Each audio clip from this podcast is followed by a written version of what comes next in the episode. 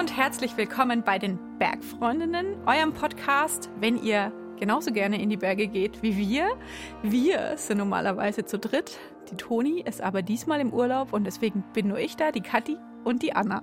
Hallo. Und wir haben heute ein Thema am Start. Ja, Anna, das wollten wir eigentlich machen, seit, seit wir den Podcast erfunden haben. Um was geht's? Ja, wirklich. In allererster Stunde war schon klar, dass wir uns ziemlich bald damit beschäftigen werden müssen, vielleicht auch. Müssen, ja. Ja, das Thema Nachhaltigkeit. Die ist nämlich wahnsinnig wichtig in Bezug auf unser aller Bergleben. Genau.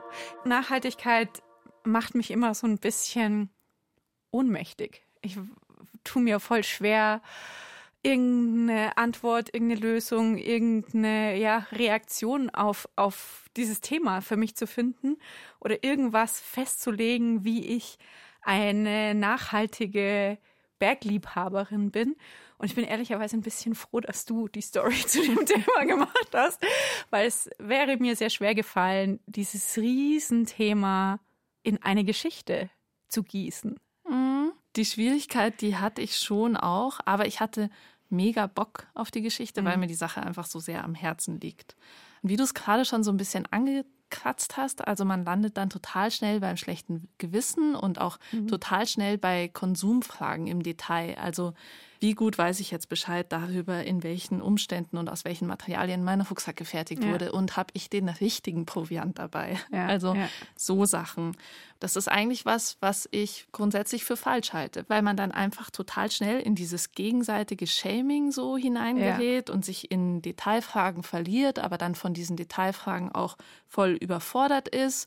Und deswegen war es mir jetzt für diese Story total wichtig, das Thema ganzheitlich zu betrachten. Also ja. Okay. Und dann hast du eine 300-stündige Doktorarbeit in Audioform produziert. Genau, Nein. viel Spaß. Ihr könnt jetzt morgen alle mal krank machen. Nee, äh, Quatsch. Aber ähm, ja, um das so runterzubrechen, habe ich vielleicht ein bisschen einen überraschenden Ansatz gewählt. Aha, aha. Ich bin sehr gespannt. Viel Spaß.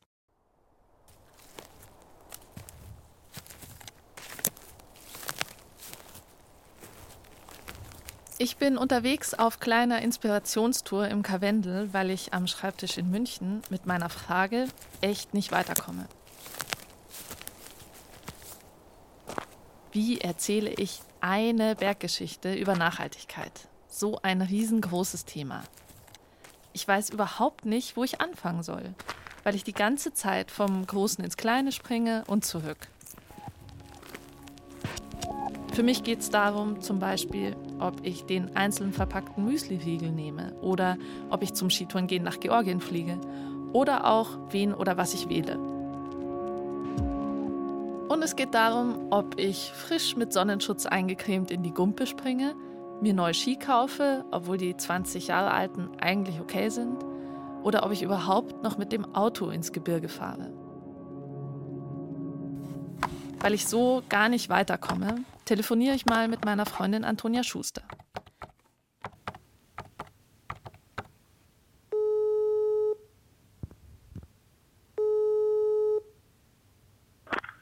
Anna. Ah, Toni.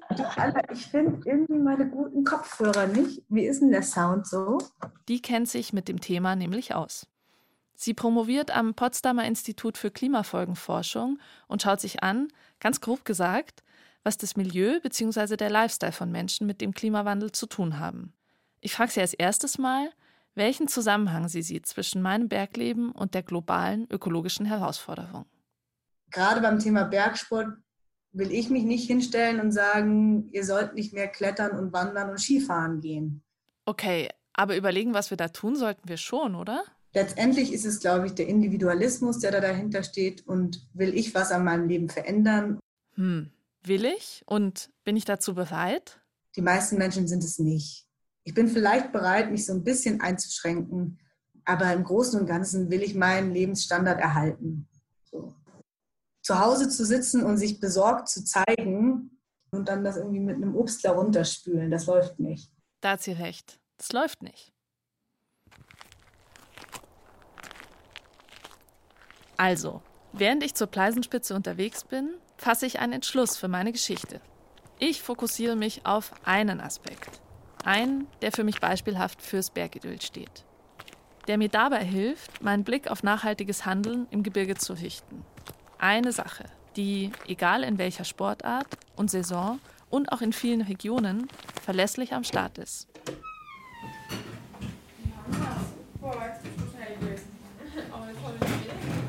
Ein Kaiserschmarrn bitte. Genau, der Kaiserschmarrn. Dieses puderzuckerbestäubte Bergklischeegericht. Anhand der süßen Mehlspeise will ich mir das Thema Nachhaltigkeit ansehen. Zuckerbrot und Peitsche quasi. Also mit dem Kaiserschmarrn hast du auf jeden Fall ein sehr spannendes Beispiel rausgesucht. Das ist der Florian Ortandal.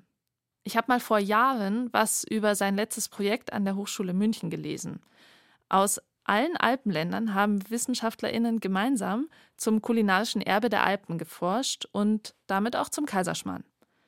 Inzwischen beschäftigt er sich an der Uni Bozen am Standort Bruneck mit Tourismus und Mobilität. Das ist ein tolles Lebensmittel oder halt ein tolles Gericht. Zum einen, weil es halt sehr lebendig ist und man verbindet so automatisch mit Berge und mit Hütte und mit Österreich. Das stimmt. Auf Instagram finde ich zum Beispiel unter dem Hashtag Kaiserschmarrn 112.000 Posts und fast alle mit Bergpanorama hinterm Tellerrand. Der ist also schon irgendwie repräsentativ. Aber was hängt da alles dran an dieser fluffigen, heißen Mehlspeise? Wie nachhaltig ist die wohl? Geht es um die Nachhaltigkeit von Lebensmitteln? Dann geht es schnell um Regionalität. Werden die Zutaten um die halbe Welt geflogen oder gibt es die einfach vor Ort? Außerdem möchte ich verstehen, was es im Gebirgsraum noch an Infrastruktur braucht, damit da ein Kaiserschmarrn auf dem Tisch steht. Ich will verstehen, wer bereitet das Gericht zu, wer bestellt's, wie kommt der Müll, der anfällt, wieder ins Tal. Kaiserschmarrn von Alpha bis Omega gewissermaßen. Meine Mutmaßung ist die, Gerichte werden da erfunden, wo deren Zutaten verfügbar sind. Der Kaiserschmarrn ist wohl hier in Tirol erstmals gemacht worden. Also frage ich den Florian, ob es die Zutaten früher vor Ort schon gegeben hat. Ja, früher ist so eine Sache. Also vor Ort ist, ist auch schwierig. Ja, toll. Das fängt ja schon mal gut an. Die eine Sache, die es mit Sicherheit dann schon nicht mehr gab zu Zeiten des Kaisers, war, dass Mehl auf dem Berg gibt. Florian meint mit Kaiser den Kaiser Franz Josef I. Für ihn und seine Frau Sissi soll der Legende nach 1854 schon der erste Kaiserschmarrn zubereitet worden sein. Es gab da schon keinen Getreideanbau auf dem Berg mehr. Das war so seit der kleinen Eiszeit, also so ab dem 15. Jahrhundert, wurde es ja kälter in Europa und seitdem konnte man eigentlich auf der Höhe kein Getreide mehr anbauen bei uns. Das ist so die, eigentlich die einzige Sache, die man auf den Berg bringen muss, das Mehl. Den Rest muss schon gegeben haben. Also auf so einer Sennhütte gibt es natürlich Kühe. Das heißt, die Milch, die man braucht, ist vorhanden. Die Butter kann dort frisch hergestellt werden. Und wenn man Butterschmalz will, dann muss man die halt klären, die Butter. Und Eier gab es eigentlich auch, weil Hühner auf der Alm halten ist überhaupt kein Problem. Das machen sogar heute noch einige Almerer, dass sie so für ihren Eigenbedarf ein paar Hühner halten, um Eier zu haben. Okay, also früher gab es zumindest den Großteil der Zutaten in den Alpen. Aber früher waren eben auch kaum Menschen dort. Hühnerhaltung für den Eigenbedarf ist ja eine komplett andere Geschichte als die Bewirtung von tausenden Menschen auf Tour. Egal ob jetzt auf einer kleineren Alpenvereinshütte oder in einer Systemgastronomie neben der Seilbahn. Es geht heute um ganz andere Mengen.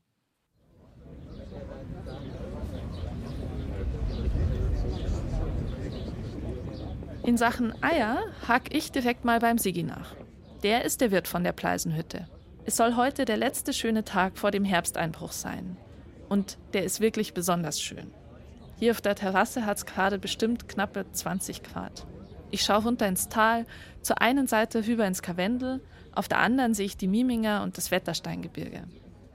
Die Hütte, die liegt so ungefähr auf halber Strecke zwischen der Spitze und dem Talort Scharnitz, den man von München in zwei Stunden mit dem Zug erreicht. Wie viele Eier sind das für ein Wochenende? Ja, das ist gar ganz unterschiedlich. Also, und hat teilweise schon 100 Eier, 120 im Rucksack. Wo kommen die her? das ist auch unterschiedlich. Im, Im, Normalfall schauen wir, dass wir sie natürlich aus der Region kriegen. Wenn das nicht möglich ist, müssen wir natürlich ausweichen auf unseren Großmarkt. Herkriegen müssen Sie und Andrea sie auf jeden Fall, die 120 Eier fürs Wochenende. Aus wie vielen davon wird dann wohl Kaiserschmarrn? Bei uns gibt es auf Anfrage, weil das mit dem Kaiserschmarrn immer so voll für sich ist. Dem Moment, wo, wo er auf der Karte ist, dann müssen wir machen. Wenn wir machen müssen, dann kommen wir unter Druck, weil wir zu wenig Möglichkeiten am Herd haben, zu wenig Platz in der Küche und der Kaiserschmarrn doch ein bisschen zeitaufwendig ist. Und darum beschränken wir uns darauf, dass man dann machen, wenn es von der Kuchel hergeht. Aha, Kaiserschmarrn nur auf Anfrage, weil der regulär zu stressig ist. Das ist ja schon mal ganz interessant. Also dem Hüttenwirt Siggi geht es jetzt eher um ökonomische und soziale Aspekte, die man ja auch nicht übersehen darf, wenn man über Nachhaltigkeit und den Umgang mit Ressourcen spricht. Also die Ressourcen Zeit und Mensch. Aber stopp. Ich war doch eigentlich bei der Regionalität der Zutaten. Genauer bei den Eiern. Florian Ortandal, ihr erinnert euch? Also mit dem Kaiserschmarrn hast du auf jeden Fall ein sehr spannendes Beispiel rausgesucht. Genau. Der meinte ja vorhin, dass Hühnerhaltung im Gebirge kein Problem sei. Ich rufe auf einer weiteren Hütte an, weil die sich ja alle in ihrer Versorgung sehr unterscheiden. Hallo, die? Hallo, hier ist nochmal die Anna vom Badischen Rundfunk. Ah, hallo, servus. Hallo, servus. Jetzt ähm, habe ich gedacht, ich probiere es einfach mal. Passt es dir jetzt gerade? Ja, alles gut. Ich frage die Wirtin der Meilerhütte, Marisa Sattelegger. Gibt es bei euch im Wetterstein irgendjemanden, der Hühner hält auf einer gewissen Höhe? Wetterstein Hühner. Ja. Ähm, nein, wisse ich jetzt nicht. Mhm. Aber wir haben keine Hühner. Ja. Wir, haben, wir haben Dohlen, aber keine Hühner. Die ist irgendwie lustig. Kaiserschmarrn aus Dohleneiern. Das hat wahrscheinlich noch niemand ausprobiert. Aber Spaß beiseite und ganz ehrlich. Im Gebirge habe ich noch nie Hühner gesehen. Und wenn, dann vielleicht mal eins oder zwei auf irgendeiner Alm. Also super regional ist diese Zutat schon mal nicht. Aber einen tröstlichen Eierfakt finde ich in meiner Recherche dann doch. Immerhin werden fast drei Viertel der Eier, die in Deutschland gegessen werden, auch dort gelegt. Doch nur jede achte Legehenne lebt in einem Biobetrieb. Biohennen haben ein Recht auf 18 cm Sitzstange. Konventionelle Hennen nicht. Ich frage nochmal meine Freundin, die Klimaforscherin Antonia. Ihr erinnert euch? Sich besorgt zu zeigen und dann das irgendwie mit einem Obstler runterspülen. Das läuft nicht. Antonia, müssten nicht längst mehr Eier bio sein? Also eigentlich sollen alle Eier Bio-Eier sein. Aber letztendlich hat zum Beispiel auch gerade die Landwirtschaft total viel verpennt in letzter Zeit, ja. Und da kann man auch wirklich der Politik Vorwürfe machen, finde ich. Wir sehen das ja jetzt mit auch den Corona- und Tönnies und was weiß ich was Skandalen. Also, dass man da nicht grundlegend gegenwirkt und sagt, okay, wir brauchen irgendwie eine nachhaltige Tierproduktion, auch auf, auf ethischer Ebene. Damit hat sie natürlich recht. Und das führt mich auch direkt zum nächsten Problem. Bio-Eier sind ja so extrem teuer im Vergleich zu den anderen Eiern. Und da fällt es total auf, dass es sich nicht jede Person leisten kann. Sich leisten können. Den Aspekt von Nachhaltigkeit hatte ich erstmal gar nicht auf dem Schirm. Dabei ist es so eine wichtige Frage. Ich weiß, ich bin hier gerade ein bisschen auf dem Holzweg in Bezug auf den Kaiserschmarrn. Aber während ich auf der Pleisenhütte sitze, bleibe ich doch noch mal kurz bei diesem Aspekt. Denn es hängt ja am Ende alles zusammen. Als Bergsportlerin herzugehen und zu fordern, hey, ihr Hüttenwirtinnen, ihr verdient euer Geld mit der Schönheit der Natur, deswegen schützt sie bitte auch und kauft alles ökologisch ein. Das wäre ungerecht und zu einfach gedacht, denn ich kann als Außenstehende deren Herausforderungen gar nicht überblicken. Und gleichzeitig ist es so, wenn ich meinen Kaiserschmarrn zu Hause nur aus Biozutaten und mit Ökostrom zubereite, dann ist es schön und richtig, aber es hilft unterm Strich halt nicht viel. Manchmal fühlt es sich sogar an, als wäre mein Individualverhalten fast eh egal angesichts der Größe der ganzen Sache? Dazu allerdings hat mir meine Freundin, die Klimaforscherin Antonia, was Interessantes erzählt. Menschen in Deutschland haben zum Teil extrem unterschiedlich große ökologische Fußabdrücke.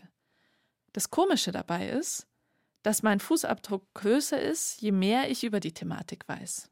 Und mit meinem Geld hängt er auch zusammen.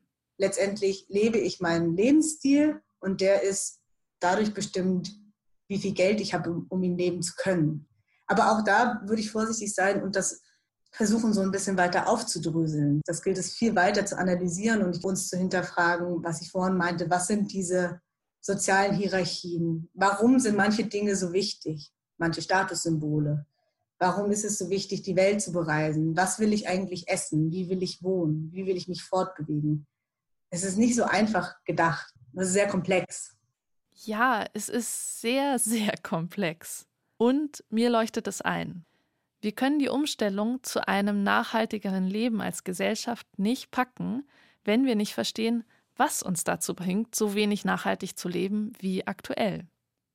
Aber ich war eigentlich noch bei den Zutaten für den Kaiserschmarrn. Womit mache ich weiter? Hm, Zucker. Ich frage Florian von der Uni Bozen, wo der früher herkam. Oder Zucker ist so ein Thema für sich auch, weil der war eigentlich sehr schwer zu bekommen. Also das war eigentlich ein sehr teures Handelsgut und damit ist man sehr sparsam umgegangen. Man hat natürlich viel natürliche Süße gehabt und da kommen auch mal so Sachen, die zum Kaiserschmarrn normalerweise auch gereicht werden, kommen da auch mit ins Spiel. So getrocknete Früchte sind natürlich eine Süße, die verwendet wurde und halt Fruchtkompott und Fruchtsüße auch. Und wie sieht die Lage heute aus? Ich recherchiere online und stelle fest, dass Zucker mittlerweile sehr einfach verfügbar ist. Hierzulande zum Beispiel werden jedes Jahr zwei Drittel mehr Zucker produziert als verbraucht. Und sage und schreibe 99,6 Prozent davon in konventioneller Landwirtschaft. Klingt nicht so ganz besonders nachhaltig. Obwohl es also echt kein Problem mehr ist, an Zucker zu kommen, haben sich Fruchtkompott und Trockenobst zum Kaiserschmarrn gehalten. Ich frage die Wirtin Marisa von der Meilerhütte im Wetterstein nach den Rosinen, woher sie die bekommt. Äh, nein, tut mir leid, ich mag keine Rosinen. Okay? Und aus diesem Grund mache ich den Kaiserschmarrn ohne Rosinen. Okay, okay, okay. Vielleicht lassen wir die dann mal beiseite. Daran scheiden sich ja eh die Geister. Und in Sachen Regionalität kommen sie sowieso nicht gut weg. Das stelle ich im Supermarkt fest. Ah ja, diese Rosinen hier kommen aus Argentinien. Dann die anderen aus der Türkei und die hier, die kommen auch aus der Türkei. Vielleicht werden die Rosinen von der Sonne gedörrt, immerhin das, keine Ahnung, aber regional. Naja. Und Sigi, gelingt es euch denn, für die Pleisenhütte Zutaten auch wirklich aus der Gegend einzukaufen? wir schauen natürlich schon, dass wir so viel wie möglich regional kriegen. Ich meine, das funktioniert mit, mit Obst und Gemüse, Wildfleisch, äh, normales Fleisch, das funktioniert mit sehr vielen Sachen sehr gut. Apfelmus, wie schaut es da aus? Nein, das kriegen wir nicht regional. Ja. Vielleicht bestenfalls der Südtiroler Apfel oder Bodensee? Hm? Eher, eher aus der Steiermark. Ja. Mhm. Also was die Transportwege von Äpfeln anbelangt, spielt sich die Diskussion ja in ganz anderen Sphären ab. Ich bin zum Beispiel immer wieder erstaunt, dass ein Apfel aus Neuseeland angeblich die bessere Ökobilanz hat als ein hiesiger Lagerapfel, weil die Lagerung über Monate mehr Emissionen verursacht als der Transport. Da ist der Apfel aus der Steiermark schon sehr versöhnlich. Als Mus braucht er noch nicht mal temperierte Lagerhallen. Aber vier Stunden Fahrt sind es von dort nach Scharnitz dann doch.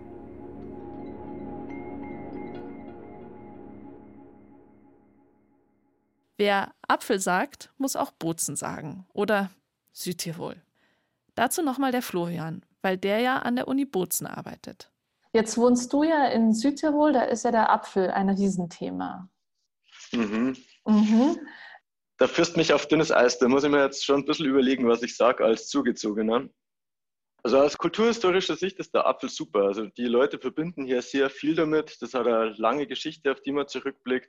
Und die Leute sind auch sehr stolze Apfelbauern, die sich da sehr stark damit identifizieren. Und man muss auch sagen, es gibt hier super Äpfel, tolle Produkte. Jetzt steht da natürlich auch viel in der Kritik gerade. Und ja, zwei Sachen werden angesprochen und das sind auch Debatten, die ruhig geführt werden dürfen. Das eine ist natürlich Pflanzenschutzmittel, dass man damit sparsamer umgehen könnte. Und das andere ist das Thema Monokultur. Mhm.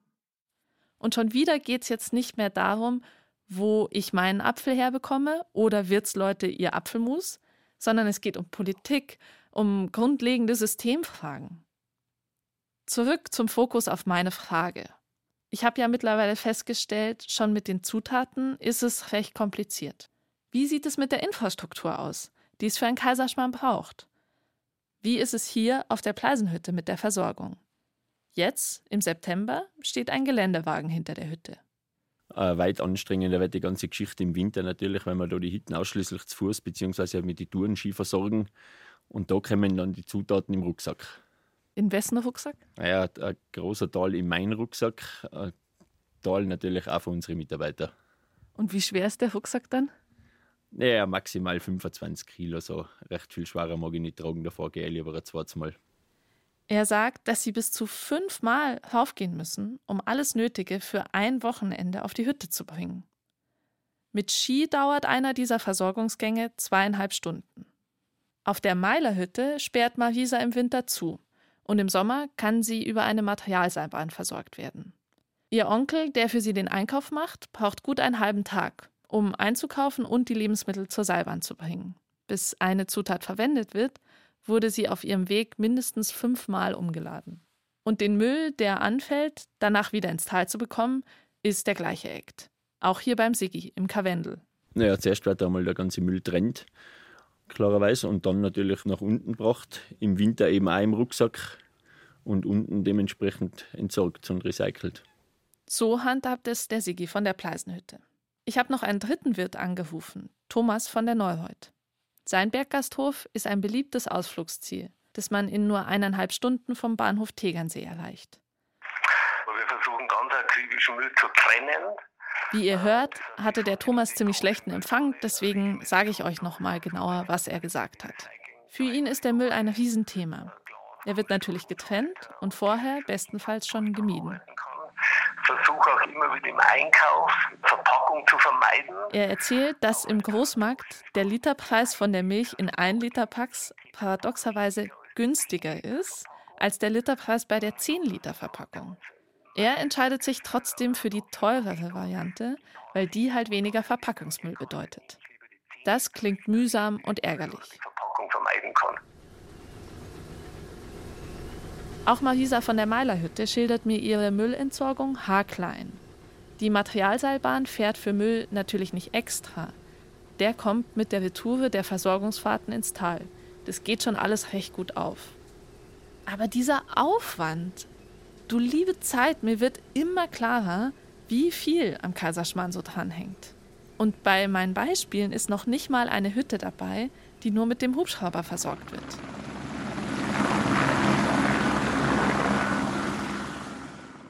Die Zutaten sind jetzt da, der Müll wieder unten. Aber über die Zubereitung haben wir noch gar nicht gesprochen.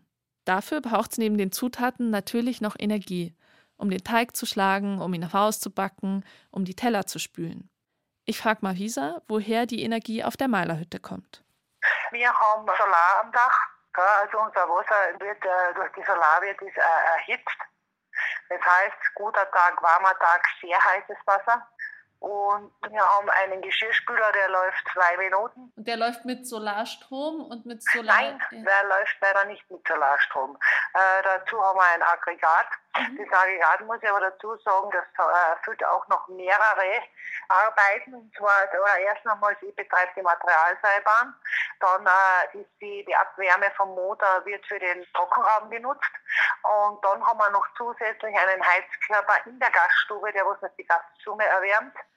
Von den drei Hütten, mit denen ich gesprochen habe, der Pleisenhütte, der Meilerhütte und dem Berggasthof Neureuth, werden zwei zum Teil mit Photovoltaik, aber hauptsächlich per Dieselgenerator mit Strom versorgt. Die Neureuth ist sogar ans öffentliche Netz angeschlossen. Ich will herausfinden, wie es allgemein im Gebirge so ausschaut.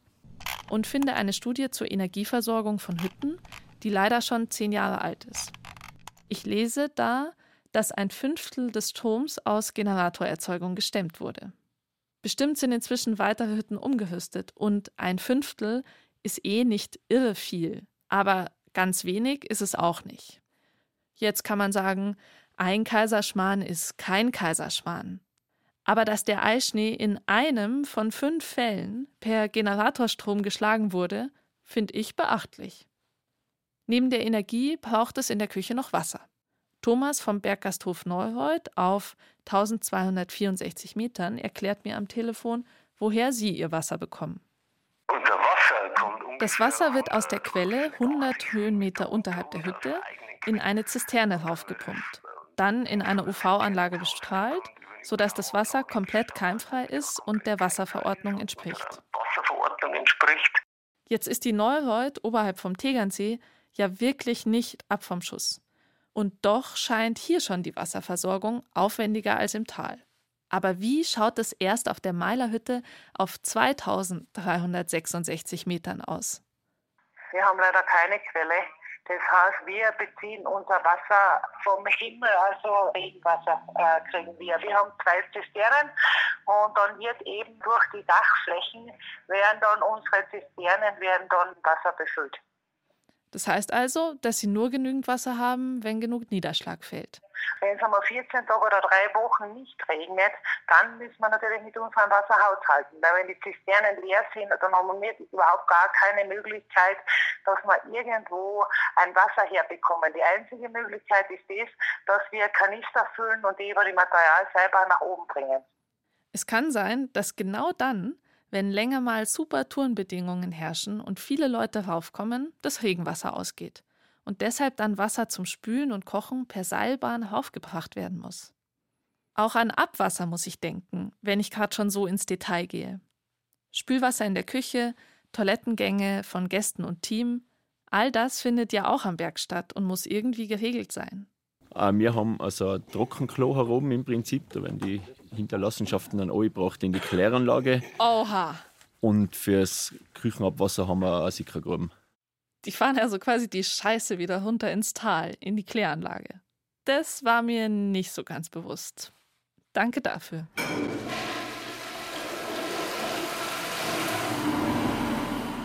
Und sonst? Hm, Habe ich an alles gedacht? Noch nicht ganz. Die Menschen, die ihn zubereiten, den Kaiserschmarrn.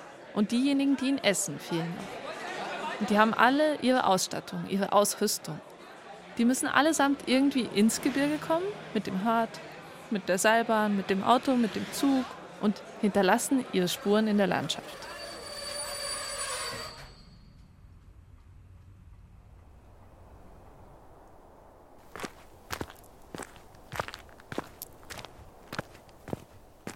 So wie ich.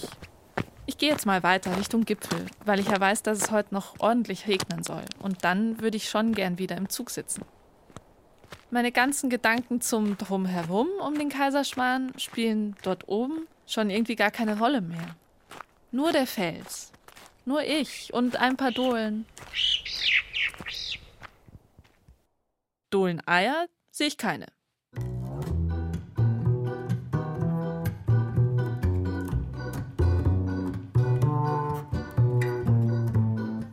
Muss tatsächlich allerhand zusammenkommen für dieses schöne Bergidyll auf dem Teller.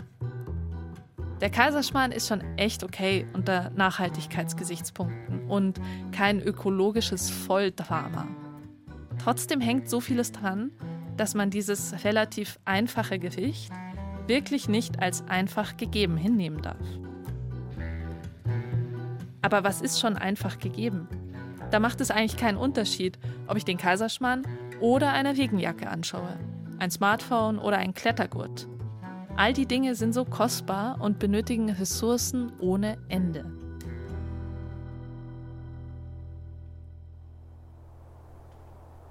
Und jetzt, während ich am Gipfel sitze und in meinen Apfel beiße, kleiner Reminder an mich selber und alle, die das hier hören. Wir schreiben das Jahr 2020. Die Durchschnittstemperatur hat sich in den Alpen schon um zwei Grad erhöht. im Vergleich zur vorindustriellen Zeit. Der Klimawandel ist real, dringend. Der rückt uns auf die Pelle. Mich schlägt es so krass nieder, dass wir in dieser Sache noch nicht weiter sind. Antonia hat mir erzählt, wie sie in ihrer Forschung auf meine individuelle Verantwortung blickt oder meine Agency, wie sie in der Debatte oft bezeichnet wird. Im Endeffekt geht es um deine, deinen Handlungsspielraum, den du hast. Und wir versuchen zu diesen Emissionsklassen, die wir haben, auch das Level an Agency in Verbindung zu bringen. Das heißt, welche Klassen haben welche Möglichkeiten und welche Klassen haben welche Verantwortung im zweiten Schritt wenn ich viel Vermögen habe oder reich bin, dann habe ich auch einen ganz anderen Zugang zu Bildung. Und wenn ich einen anderen Zugang zu Bildung habe, habe ich auch einen anderen Zugang zum Jobmarkt. Je höher das Einkommen ist, desto höher ist auch wahrscheinlich deine Agency und im zweiten Schritt auch deine Verantwortung, also deine Wirksamkeit. Ich bin jetzt nicht steinreich, aber wenn ich zum Spaß ins Gebirge fahren kann, zum Weitwandern, auf Skitour oder manchmal auch auf die Piste, dann tue ich das mit großen Privilegien im Gepäck und nach Antonias Worten mit einem beträchtlichen Maß an Agency. Ich bin eine von denen, die sich aussuchen können, wie sie ihr Leben gestalten.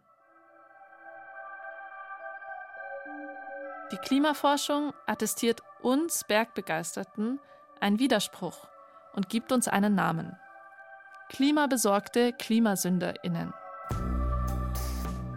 Tatsächlich ist die Schnittmenge beeindruckend groß von Naturliebhabenden und Menschen mit überdurchschnittlichem CO2-Ausstoß. Menschen, die gut verdienen, oftmals die Grünen wählen, im vollen Bewusstsein des Klimawandels ökologische Nahrungsmittel kaufen, sich aber in ihrer Reisefreiheit nicht einschränken wollen.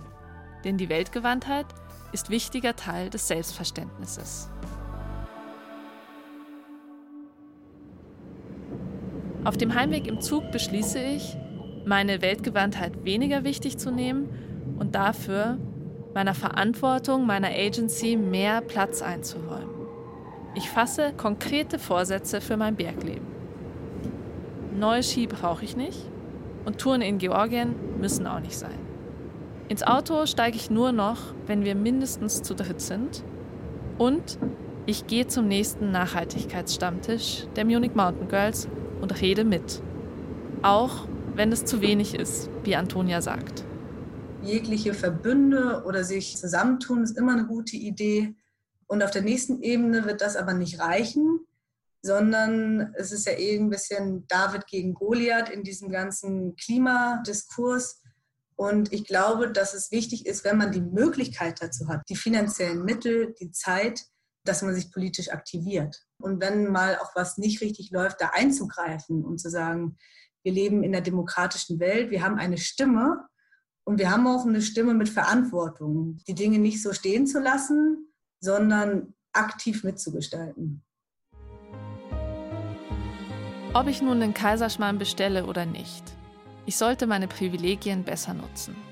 Bergsport ist schön und gut und wenn ich ihn umsichtig und rücksichtsvoll betreibe, kein Problem.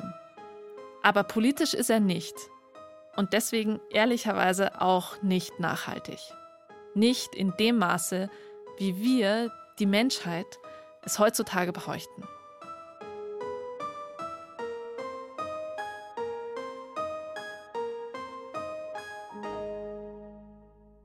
Uff. Respekt, Frau Hatzeleck. also auf die Idee, Nachhaltigkeit über den Kaiserschmarrn zu erzählen, finde ich, muss man erstmal kommen. Das hat mich tatsächlich sehr überrascht. Finde ich einen smarten Move, weil es halt so ein. Ich kenne noch keine solche Geschichte und ich finde, zum Thema Nachhaltigkeit hat man alles schon mal gehört, aber noch nicht die Nachhaltigkeit des Kaiserschmarrns. Das hat mir sehr gut gefallen. Also im Endeffekt ist ja deine Message so ein bisschen werde politisch oder Antonias Message am Schluss, oder? Eigentlich schon, ehrlicherweise. Also ganz klar diese Message von, ey, wer ist so privilegiert und hat so viel Zeit, Bergsport zu machen. Das sind eigentlich auch diejenigen, die vielleicht ein bisschen Zeit hätten, sich politisch einzubringen mhm. und an dem, was falsch läuft, was zu ändern und sich einzuklinken. Und da muss ich mir als Naturliebhaberin auch wirklich an die eigene Nase fassen. Und ich fand es dieses Jahr oder Jahr für Jahr ist es eigentlich so. Es ist so beunruhigend. Dann schaut man zurzeit nach Kalifornien an die mhm. Waldbrände, die so viel schlimmer sind, als sie je waren. Dann wird es eigentlich so ganz klar, dass so dieses Handeln im eigenen privaten Kleinrahmen nicht mehr reicht. Mhm. Aber das hast du jetzt gar nicht so als Fazit gezogen, ne? Auf der einen Seite äh, hast du schon das Fazit gezogen und hat Antonia das Fazit gezogen man müsste sich politisch engagieren, aber mhm. deine konkreten ja, Vorsätze für die Zukunft sind jetzt eher so, ähm, nur zu dritt ins Auto setzen. Das ist jetzt auch nicht so politisch. Das stimmt. Also eigentlich geht es für mich jetzt nach der Story ein bisschen weiter wie mhm. vorher. Also es fühlt sich einfach an wie so ein krasses Jonglieren, ja. Und gleichzeitig will ich jetzt auch nicht sagen, okay, ich werfe meine ganze Lebensqualität über den Haufen und bin jetzt nur noch aktivistisch unterwegs. Mhm. Aber gleichzeitig hat es für mich jetzt echt 13 geschlagen. Ich kann es jetzt noch nicht so ganz konkret benennen, mhm. aber nach dieser Recherche fühle ich mich, obwohl mir das Thema vorher schon so wichtig war, jetzt noch mal sehr viel mehr gerufen dazu, mir was zu überlegen, zu überlegen, wo kann ich mich einklinken, ähm, mhm. wirklich beim nächsten Nachhaltigkeitsstammtisch der Munich Mountain Girls halt auch mitzureden und zu sagen, ey, was könnten wir als Community irgendwie anders gestalten? Wo gibt es vielleicht auch Verbünde mitzureden oder so? Mhm. Ich finde es auch sehr nett von dir, dass du dir eine Expertin gesucht hast, die ja eh deine Freundin war, die Antonia hieß oder heißt, wenn Toni schon nicht da sein kann. Toni ist nämlich im Urlaub, aber sie hat uns eine Sprachnachricht geschickt. Hi Leute, die Toni hier. Ich schicke euch allen ganz, ganz liebe Grüße aus dem Urlaub. Eigentlich hätte es an Gardasee gehen sollen, aber wir haben es irgendwie nicht so weit geschafft und sind jetzt letztendlich mal wieder im Allgäu gelandet, was ich gar nicht so schlimm finde, weil hier hat es geschneit und wir gucken die ganze Zeit auf schneebedeckte Spitzen, auf die wir leider nicht wandern können, weil fast alles wegen Lawinengefahr gesperrt ist. Aber ähm, macht irgendwie auch nicht so viel, weil wir jetzt immer hier an unserem Camper einfach ein bisschen abhängen, lesen, das gerade noch gute Wetter genießen und ich so ganz viel Energie und Kräfte sammeln kann, um nächste Woche über Nachhaltigkeit zu talken. Und ich bin auch ein bisschen aufgeregt, weil es könnte sein, dass es ein bisschen unangenehm für mich wird. Aber wir werden sehen. Ich freue mich. Ja, äh, was Toni da befürchtet, dass es unangenehm für sie werden kann, das befürchte ich ehrlicherweise auch, dass es für mich unangenehm werden kann, für uns alle drei so ein bisschen unangenehm werden kann, weil, wie es ja auch am Anfang deiner Story schon hieß, man muss halt bereit sein, was zu ändern, was an sich und an seinem Leben zu ändern. Und wir sind total gespannt, wie bereit ihr seid, was an euch zu ändern. Oder wie es ausschaut bei euch mit diesem Struggle, den ich zumindest ständig habe. Auf der einen Seite mein Bergleben, auf der anderen Seite dieses große Thema Nachhaltigkeit, bei dem man immer das Gefühl hat, man macht sowieso nichts richtig. Wie geht ihr damit um? Wie geht's euch damit? Kennt ihr dieses Gefühl? Und habt ihr vielleicht konkrete Lösungsvorschläge dafür? Wir freuen uns, wenn ihr die Gedanken, die ihr zu dem Thema habt, mit uns teilt, und zwar am liebsten per Sprachnachricht an die 0151 1219 und viermal die 5. Normalerweise macht es die Toni, die macht es auch immer viel schöner, aber ich sage die Nummer nochmal. 0151 1219 und viermal die 5. Und überhaupt wünschen wir uns noch viel mehr Feedback von euch. Unseren Podcast gibt es jetzt nämlich schon seit einem Vierteljahr. Erstes kleines Jubiläum. Ja. Wahnsinn. Ja, genau. Und anlässlich dieses kleinen Jubiläums haben wir eine Umfrage gestartet, bei der wir gerne in Erfahrung bringen würden, wie euch der Podcast gefällt. Wie der so bei euch ankommt, was ihr euch mehr wünscht, was vielleicht weniger.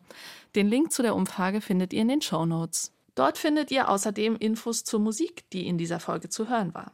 Die kam zur Hälfte aus Südkorea, nämlich von den Bands Lua und Kem Kaeng und zur anderen Hälfte aus Würzburg von den Bands Zulu und Sarah Team Musician.